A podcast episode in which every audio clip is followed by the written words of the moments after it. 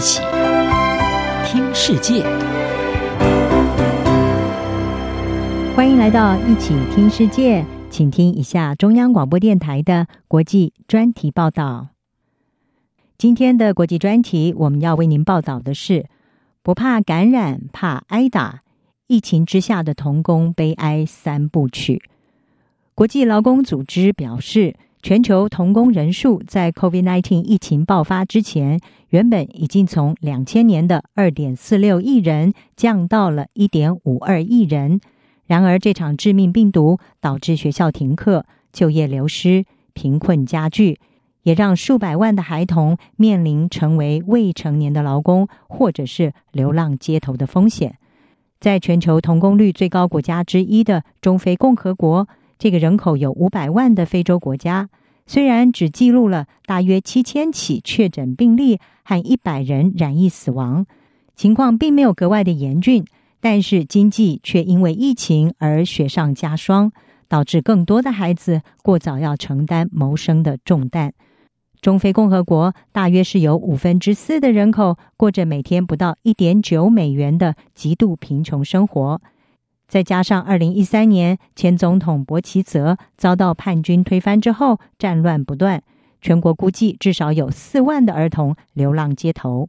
而这场疫情也让学校关闭，原本还能上学的小孩无处可去，在家又饿又无聊，也导致街头的小小贩是越来越多。十一岁的阿迪亚斯，他每天就会带着一篮的煮熟鸡蛋，在首都班机的街头兜售。烈日之下，他几乎不吃不喝，因为如果赚不到足够的钱，回家可是会挨打的。一脸稚嫩的阿迪亚斯没有戴口罩，也没有保持社交距离。他说：“我有听过 COVID-19 啊，他们说这是危险的病毒，但是我们不怕它，因为他们说这杀不死非洲人。像阿迪亚斯这样还没有长大就卖力干活的孩子，在他的国家还有很多。”班机的街头，甚至还有七岁的摊贩。拯救儿童基金会在今年的报告就指出，中非共和国五到十七岁的孩童中，大约有超过四分之一是童工。其实，在这个国家，雇佣不满十六岁的儿童是非法的，除非获得劳动部的豁免。而且，根据儿童保护法，最高可以判处五年的监禁。此外，政府也禁止强迫劳动和武装团体招募儿童。并且保证五到十八岁的孩童可以享有免费的受教权，但是疫情大流行加上冲突战乱，全国有四分之一的人口流离失所，难以贯彻法令。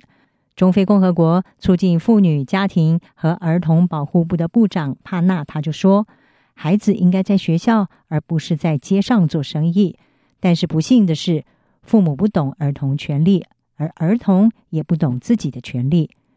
根据联合国的数据显示，从学龄前到中学程度的孩童，光是在中非共和国就有将近一百四十万人受到疫情停课所影响。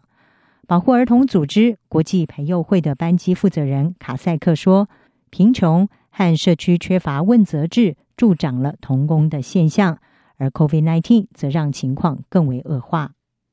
由于疫情冲击，让父母的日子更难过，也更负担不起家庭开销，孩子也不得不提早独立。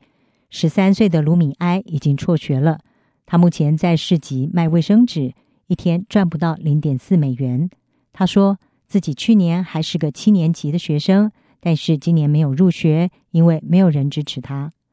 也有部分的研究显示，贫穷每增加百分之一，童工就会增加百分之零点七。联合国去年就曾经示警，COVID-19 的危机恐怕会让全球童工二十年来首度的不减反增。人们都说教育可以翻转人生，而这些贫穷的孩子提早踏入社会，不只是失去珍贵的童年生活，更严重的是丧失了扭转命运的机会。一场疫情在全球肆虐。掠夺人命的同时，也让无数的儿童走上贫穷、失学、世代难以翻身的悲哀三部曲。以上专题由吴宁康撰稿，还请播报。谢谢您的收听。